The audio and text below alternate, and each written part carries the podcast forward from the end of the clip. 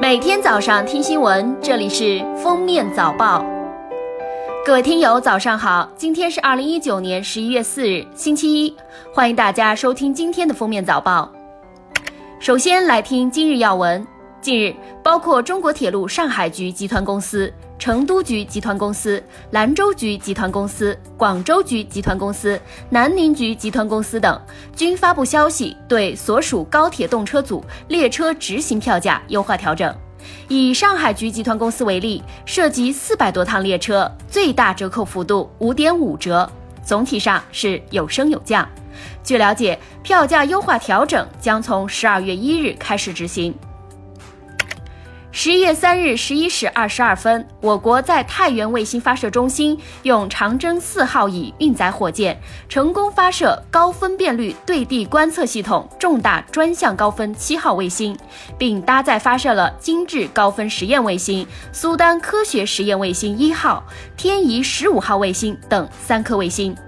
高分七号卫星作为我国首颗民用亚米级光学传输型立体测绘卫星，将在国土测绘、城乡建设、统计调查等方面发挥重要作用。近日，国家药品监督管理局有条件批准了甘露特钠胶囊商品名九七一上市注册申请，用于轻度至重度阿尔茨海默病，改善患者认知功能。该药是以海洋褐藻提取物为原料制备获得的低分子酸性寡糖化合物，是我国自主研发并拥有自主知识产权的创新药。阿尔茨海默病发病机制十分复杂，病程时间长，治愈难度大。该药的上市将为患者提供新的用药选择。中央机关及其直属机构二零二零年度公务员招考网上报名和资格审查工作已经结束。通过资格审查人数与录用计划数之比约为六十比一。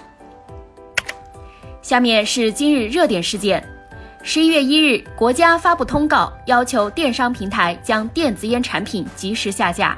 二日，淘宝、天猫、京东、拼多多等平台仍有电子烟产品出售，多家电商平台称暂未收到电子烟下架具体通知。另外，未成年人购电子烟无需提供证件信息，只需点击“已满十八岁”选项，就能直接进入购买页面。据中国执行信息公开网公布的信息显示，丹阳人民法院对北京锤子数码科技有限公司及罗永浩实施限制消费令，限制其购买不动产、旅游、度假、乘坐 G 字头动车组列车等高消费行为。近日，一网红在直播卖不粘锅的时候，网友们目睹了大型翻车现场，鸡蛋在锅中处处粘锅。记者登录一些直播平台，发现不少网红卖货时存在夸大宣传的问题，甚至可以说是天花乱坠。一日，国家广播电视总局发布通知，加强双十一期间直播节目监管，要求用语文明规范，不得夸大其词，不得欺诈和误导消费者。近日，成都市民邓女士使用快递邮寄一批知名画家的画作，收货时却发现一幅价值七十万元的国画严重损毁，已无法修复。邓女士多次与快递公司沟通，快递公司表示，因邓女士未保价，只能赔偿三百元。最新报告显示，区块链领域的招聘薪酬近两年持续在一点六万元每月上下浮动，大幅领先于全国平均水平。对于真正将区块链技术或产品作为核心业务的企业，技术人员和销售人才都是不可或缺的。软件工程师是招聘需求最多的岗位。从地域来看，深圳区块链招聘需求大，深圳、上海、北京位于第一梯队。十月二十三日。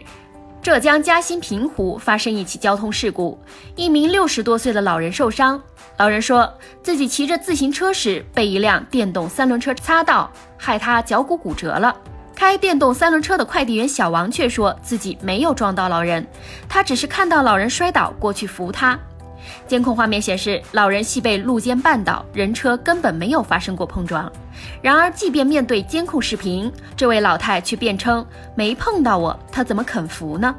最终，交警对老人的行为进行了批评教育。最后来听国际要闻。联合国气候变化框架公约秘书处一日宣布，二零一九年联合国气候变化大会将在西班牙马德里举行。西班牙看守政府首相佩德罗·桑切斯随后表示，西班牙将确保大会顺利举行。